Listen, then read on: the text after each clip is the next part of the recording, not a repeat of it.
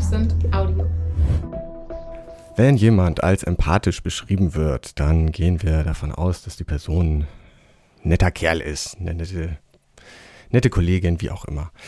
Ähm, das muss nicht immer der Fall sein. Ähm, und heute wollen wir mal das genauer anschauen. Die Begriffe Empathie oder auch Mitgefühl werden häufig vermischt. Ich habe es auch viel gemacht äh, früher. Compassion, Mitgefühl und Empathie sind nicht dasselbe. Wir sollten die trennen und darum geht es heute auch. Wir haben unterschiedliche Prozesse, Entscheidungen, Verhaltensweisen, die damit verbunden sind. Empathie ist tief verwurzelt in unserem Gehirn, im Körper, aber es hat eben auch die Kehrseite, dass wir uns von Vorurteilen leiten lassen, zum Beispiel nur mit Menschen mitfühlen, mit denen wir uns identifizieren, ähm, uns auch in kritischen Momenten nicht einbringen, sondern stattdessen zerfließen im anderen. Und Untersuchungen deuten darauf hin, dass eben Empathie, auch wenn sie gut gemeint ist, äh, von Herzen kommt sozusagen, nicht neutral ist und eben auch schädlich sein kann im Kontext von Beziehungen oder auch Entscheidungen mit größerer Tragweite häufig auch. Empathie beinhaltet, dass wir fremde Emotionen spiegeln und sozusagen neuronal nachmodellieren. Ähm, so, das, da sind wir aber Teil davon. Ne? Wir sind ja nicht komplett ähm, abwesend dabei. Wir sind quasi Teil davon. Das heißt, ähm, es werden Hi Hi äh, Hirnregionen aktiviert, die mit meinen persönlichen Emotionen verbunden sind. Und im Vergleich dazu, Mitgefühl beinhaltet das nicht unbedingt. Ich muss nicht alle Emotionen nachfühlen, um dir helfen zu wollen oder das Wohlergehen meines Gegenübers zu, minder, äh, zu fördern. ähm, was heißt das jetzt für unsere Arbeitswelt? Es hat viele Implikationen. Zum Beispiel empathische Personen finden wir tendenziell häufiger in pflegenden Berufen. Ähm, empathische Personen können ein höheres Burnout-Risiko haben sich aufreiben auch. Ähm, und vielleicht auch an kritischen Entscheidungen oder an äh, äh, wichtige äh, Schritte aufschieben. Stattdessen sehr empathisch beim anderen sein.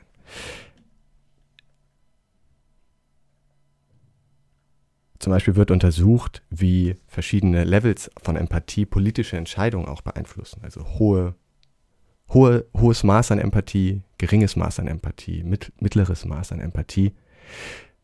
Ähm, politische Entscheidungsprozesse sind spannend oder auch organisationale Prozesse. Im Wesentlichen Prozesse, die äh, unterschiedliche Persönlichkeiten, Personen, Gruppen, Akteure, ähm, Interessensgruppen eventuell auch vertreten, äh, betreffen, Betroffene ähm, mit vielen unterschiedlichen ähm, Betroffenen verbunden sind, da ist es sehr interessant zu gucken, ähm, wann Empathie sinnvoll ist und hilfreich und wann auch nicht. Also die Frage, welche Rolle spielen objektivere Kriterien, wenn wir Entscheidungen treffen, gerade mit höherer Tragweite? Ne? Wann sind emotionale Fak Reaktionen oder Faktoren auch ähm, mit Risiko verbunden? Und die Frage ist natürlich dann, wie jetzt Empathie und Mitgefühl entstehen. Das ist super faszinierend. Ähm, da gibt es ganz unterschiedliche Erklärungsansätze, die mit der Evolution verbunden sind, mit der Natur des Menschen auch ähm, sich beschäftigen. Ähm, zum Beispiel ist natürlich Empathie nützlich, um das Verhalten anderer zu verstehen und vorherzusagen. Äh, neulich war ich in einem Gespräch, da sagte jemand, ja, Empathie ähm, braucht ja auch jeder Trickbetrüger zum Beispiel, um sich in den anderen reinzuversetzen. Also Empathie ist auch gewissermaßen eine Fähigkeit, die hilfreich ist, um Leute zu betrügen zum Beispiel. Ähm, also zu fühlen, wo der andere ist, gut zu verstehen, wo der andere gerade ist, ähm, sich in den Reihen zu versetzen, einzufühlen. Ähm, also das Verhalten anderer zu verstehen und vorherzusagen, ist erstmal neutral, wofür dann diese Fähigkeit sozusagen genutzt werden kann. Es gibt auch die Theorie, dass das mit tieferen elterlichen Instinkten verbunden ist. Also Oxytocin wird ja beim Stillen äh, ausgeschüttet und bei der Geburt, also dass quasi da ähm, ja, die Wurzeln liegen für eine bestimmte Form von für, ja, Verbundenheit oder ähm, emotionalem Einfühlen sozusagen, eng, tiefer emotionaler Verbundenheit. Ähm,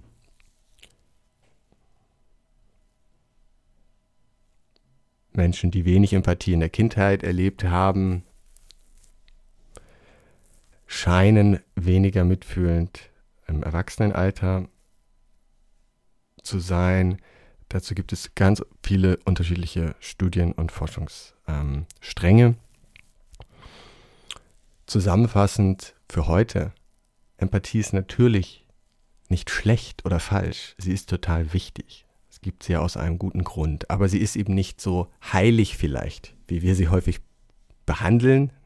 Jemand, der empathisch ist, das ist immer ganz toll und ganz gut und sowas. Ähm, sie ist nicht immer so hilfreich, wie wir eventuell denken. Eine Person, die empathisch ist, muss nicht gleich unvoreingenommen sein oder eben besonders ähm, hilfreich sein oder ja, mich kompetent unterstützen. Ähm, eine Person, die mitfühlend ist, dagegen, also die eine gewisse Distanz hat, ohne jetzt, die mir helfen möchte, da ist, ohne sich komplett emotional in mich hinein zu versetzen, die muss natürlich nicht auch automatisch in der, äh, in der, in der Lage sein, immer ganz objektiv zu sein oder unemotional zu sein. Also das sind natürlich beides Nuancen. Trotzdem ist es wichtig und hilfreich, diese beiden ja, Konzepte, Empathie und Mitgefühl bewusster äh, zu trennen. Ich glaube, dass wir in Organisationen, in Teams, aber auch in persönlichen Beziehungen davon profitieren können, diesen feinen Unterschied besser zu sehen und damit bewusster umzugehen.